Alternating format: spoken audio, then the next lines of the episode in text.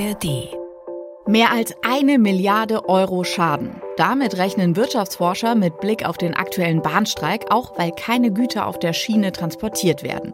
Müssen wir uns also wieder Sorgen um Lieferketten machen, um leere Regale im Supermarkt, um steigende Preise? Wisst ihr alles in knapp 10 Minuten, wenn ihr diese Folge gehört habt von 10 Minuten Wirtschaft. Das gibt es Montag bis Freitag neu für euch in der ARD Audiothek und überall da, wo ihr gerne Podcasts hört. Hi, ich bin Melanie Böff und damit herzlich willkommen. Und über diese Fragen spreche ich jetzt mit meinem Kollegen aus der NDR Info Wirtschaftsredaktion mit Nikolas Lieven. Der ist jetzt hier bei mir. Hi Nikolas. Hi, grüß dich Melanie. Ja, wir beide sind ja diese Woche so ein bisschen äh, im Deep Dive, also Tauchgang in Sachen Streik, oder? Tauchgang auf der Schiene. Ja, selten gemacht, aber gut. ja, ist auch ein bisschen kalt und hart, aber ähm, ja. ja. Wie sagt Oma immer, nützt ja nichts. Deswegen so. lass uns einsteigen. Ja. Müssen wir uns Sorgen um Lieferketten machen, um leere Regale, um steigende Preise. Müssen wir, Nikolas? Ach ja, das kommt ja immer äh, auf die Branche an, das kommt auf die Unternehmen an, auf die Lagerkapazitäten, die die haben. Wir haben ja Teile auch in der Industrie, die just in time arbeiten. Das heißt, die Materialien müssen halt dann da sein, wenn man sie braucht. Es gibt auch diejenigen, die natürlich fertige Produkte haben, die irgendwo lagern müssen. Die müssen dann auch irgendwann mal vom Hof. Äh, man denke nur irgendwie an die Automobilhersteller.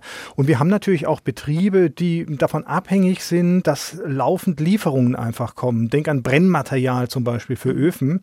Und es ist so bei ähm, DBK Cargo, die beliefern im Augenblick rund 15 deutsche Großkraftwerke per Bahn mit Steinkohle. Und das haben die aber schon verlauten lassen. Die haben gesagt, wir werden sie priorisieren. Das heißt, wenn Zugverkehr überhaupt unterwegs ist, dann zunächst zu den Kraftwerken, zu den Hochöfen, damit die weiterlaufen können, damit die nicht ausgehen. Das Problem zurzeit ist noch ein anderes. Das ist nicht nur der aktuelle Streik, sondern es ist auch der Streik, den wir erst hatten ungefähr zwei Wochen her jetzt von der GDL und die Auswirkungen sind noch nicht ganz abgearbeitet. Das heißt, die sind zurzeit noch spürbar und dazu kommen natürlich noch andere Lieferschwierigkeiten. Wir haben ja auch schon darüber berichtet, über diese Houthi-Angriffe im ähm, Roten Meer. Die wirken sich hier auch an der einen oder anderen Stelle aus. Tesla zum Beispiel muss die Produktion ja deshalb auch stoppen. Aber können die denn vom Streik betroffenen Unternehmen jetzt nicht irgendwie ausweichen? Ja, das können die schon. Also das machen die ja auch. Das sind ja auch nicht die ersten Streiks jetzt. Also das kennen die auch. Wir blicken mal zurück, irgendwie August 2021. Ja, da hatten wir eine ganz ähnliche Lage. Da hat die GDL auch den Güterverkehr lahmgelegt bei der Bahn. Das ging damals von äh, Sonnabend bis Mittwoch. Und da haben sich hinterher dann große Firmen auch zu Wort gemeldet. VW war dabei oder Salzgitter, der Stahlhersteller, und haben gesagt, es gab eigentlich keine größeren negativen Folgen für uns. Es lag einfach daran, dass noch ein paar Züge gefahren sind, äh, Salzgitter zum Beispiel mit Priorität beliefert wurde. VW hat so ein bisschen vorgebaut. Es gab damals auch Werksferien, wie gesagt, das war noch im August. Diesmal ist es allerdings schon ein Tick anders. Also wir sprechen ja hier jetzt über sechs Tage Streik und man sagt immer so, der Puffer in den Unternehmen ein, zwei, vielleicht drei Tage. Wir sprechen ja über Chemikalien, über Brennstoffe, Mineralöle, da denken wir nur an so eine Raffinerie wie Schwed oder auch Tanklager. Wir alle wollen, sofern wir noch Verbrenner fahren, natürlich unseren Tank auch befüllen an der Tankstelle. Ja, genau. Und dann muss das, äh, muss, muss der Sprit einfach da sein. Das ist im Augenblick tatsächlich ein relativ großes Problem. Gefahrguttransporte ähm, sind ehrlich gesagt relativ dünn gesät da die Möglichkeiten und es kostet einfach. Also die verlangen zum Teil einfach kräftige Aufschläge. Das heißt, vieles könnte auch für uns wieder teurer werden, also Stichwort Inflation?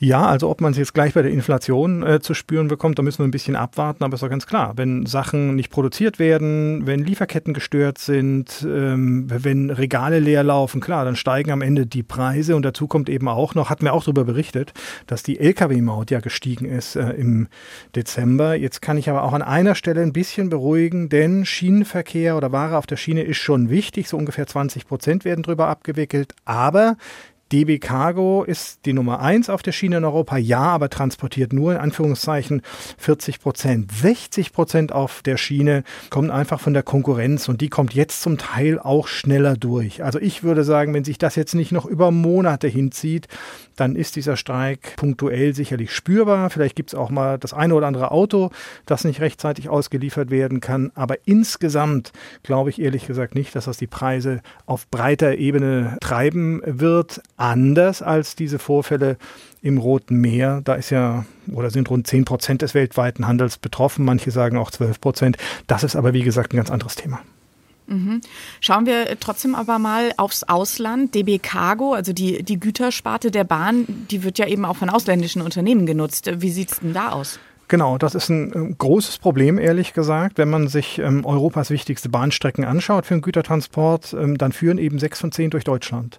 Und zwei von drei Zügen, sagt man, queren mindestens einmal eine ähm, nationale Grenze. Und insofern spielt natürlich DB Cargo eine ganz große Rolle, auch in der europäischen Wirtschaft. Und DB Cargo selbst sagt einfach, das wird jetzt auch sehr lange dauern, wahrscheinlich Wochen dauern, bis sich das alles irgendwie wieder ähm, hingeruckelt hat. Man darf bei der ganzen Geschichte jetzt nicht vergessen, GDL, Gewerkschaft Deutsche Lokführer sind halt nicht nur Lokführer, sondern da sind auch Beschäftigte in Stellwerken dabei. Das heißt, die ganz wichtigen Knotenpunkte sind das.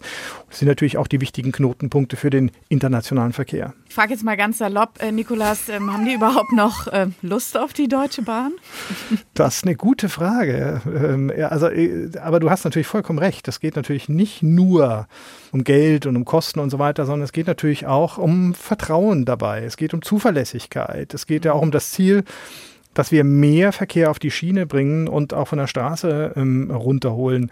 Und da ist es inzwischen so in der Branche, dass es da heißt, die viele Kunden im Ausland warten gar nicht mehr drauf, bis der Streik kommt, sondern die kriegen mit, Achtung, hier gibt es Tarifverhandlungen, die sind ja fest terminiert. Und das reicht im Prinzip schon aus, ganz ohne Streik. Wenn die wissen, bei der Bahn ist irgendwas los, dann schauen die sich nach Alternativen um. Und die Alternativen heißen halt in der Regel Lkw und Straße. Lass uns mal ein bisschen in die Zukunft schauen, soweit es geht. Wenn es eine Einigung geben sollte, wie lange denkst du, herrscht dann Ruhe?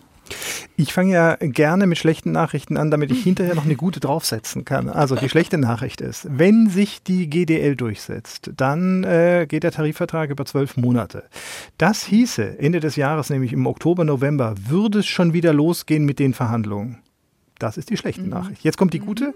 Zwölf Monate völlig unrealistisch. Also ähm, man rechnet mit mindestens 24. Die Bahn will ja sogar 32 Monate. Das wird es nicht, aber 24, 25, 27 Monate. Davon kann man im Prinzip ähm, ausgehen. Auf dem Weg bis zu den nächsten Verhandlungen ist dann allerdings die Eisenbahn- und Verkehrsgewerkschaft dran, die EVG und erst dann kommt die GDL wieder. Dann allerdings ohne Klaus Weselski. Dann heißt äh, der neue Chef äh, der GDL wahrscheinlich, so sieht es im Augenblick aus, Mario Reis selbst Lokführer, Betriebsrat übrigens bei DB Cargo und deswegen hat er sicherlich bestimmt einen ganz besonderen Blick auf den Güterverkehr. Ob das jetzt gut ist oder schlecht, das werden wir dann sehen. Und das werden wir beide natürlich dann auch in diesem Podcast im Und Blick dann tauchen wir wieder ganz tief ein. Nikolas, vielen Dank, dass du heute hier warst. Sehr gerne. Bundeskanzler Olaf Scholz hat ja diese Woche noch einmal betont, dass Streiken eben zu den Freiheiten gehört, die im Grundgesetz fest geregelt sind. Das hält niemanden davon ab, von seinen Möglichkeiten und seinen Rechten immer mit klugem Maß Gebrauch zu machen. Und das ist mein Appell. 144 Stunden, genau sechs Tage, soll der Streik der Lokführergewerkschaft GDL im Güterverkehr der Deutschen Bahn am Ende dauern. Heißt acht Stunden länger als im Personenverkehr. Bei den Folgen für Reisende und Wirtschaft kann man sich schon die Frage stellen, ob diese Form des Streiks noch verhältnismäßig ist.